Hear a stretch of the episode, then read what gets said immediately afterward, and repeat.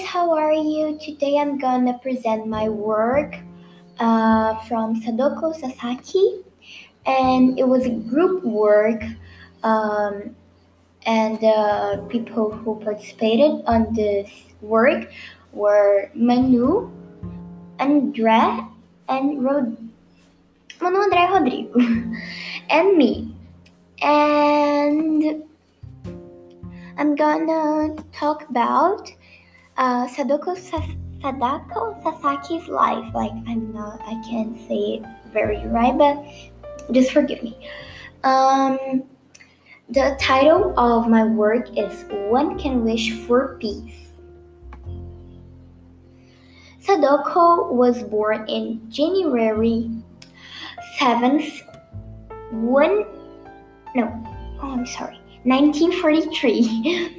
Uh, she was a girl, a Japanese girl, which lived in Hiroshima, Japan, Japan, sorry.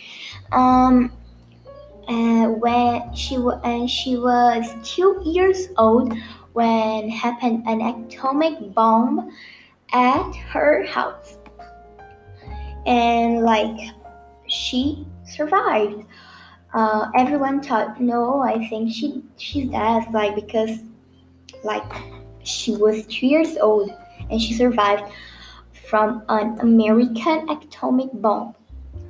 Okay and she was uh, like 1.6 kilometers uh, with like the atomic bomb uh, has felt uh, 1.6 kilometers long like with distance from when where she was and like it's a very incredible thing because like a two years old girl survived from an atomic bomb.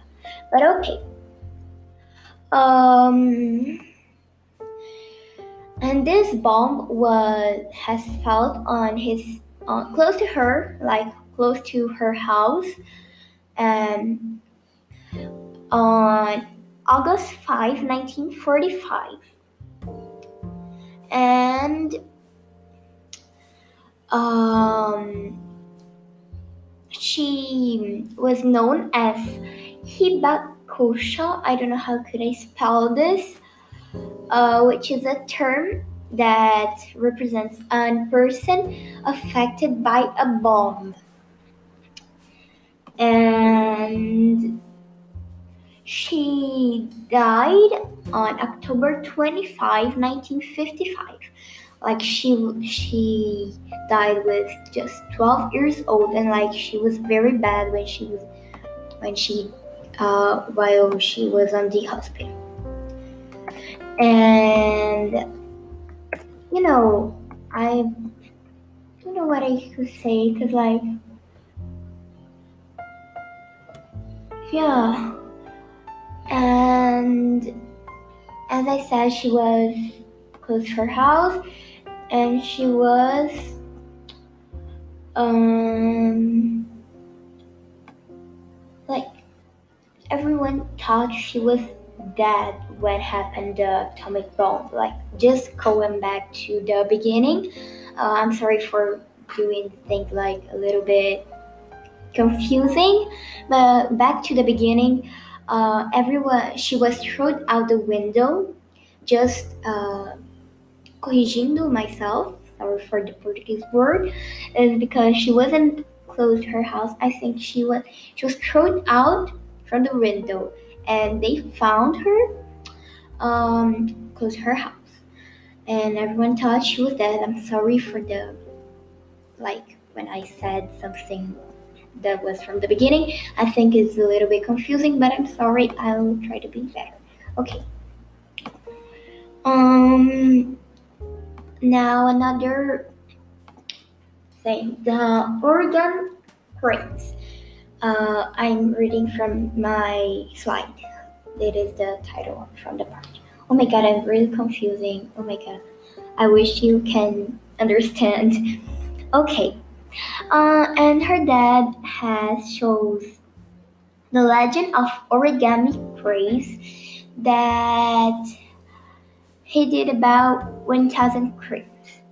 And when Sadako was at the hospital, she um like so like she loved to do crepes and she reached like uh she liked to do the crepes and she made like 1000 crepes so like the only thing she did when she was in free time at the hospital were crepes now some curiosities. Uh, one of the curiosities of sadoko is that she published a collection of letters um, to make a memorial to people that died of atomic explosions. And one of the phrases that she said was, This is our cry, this is our prayer, peace in the world.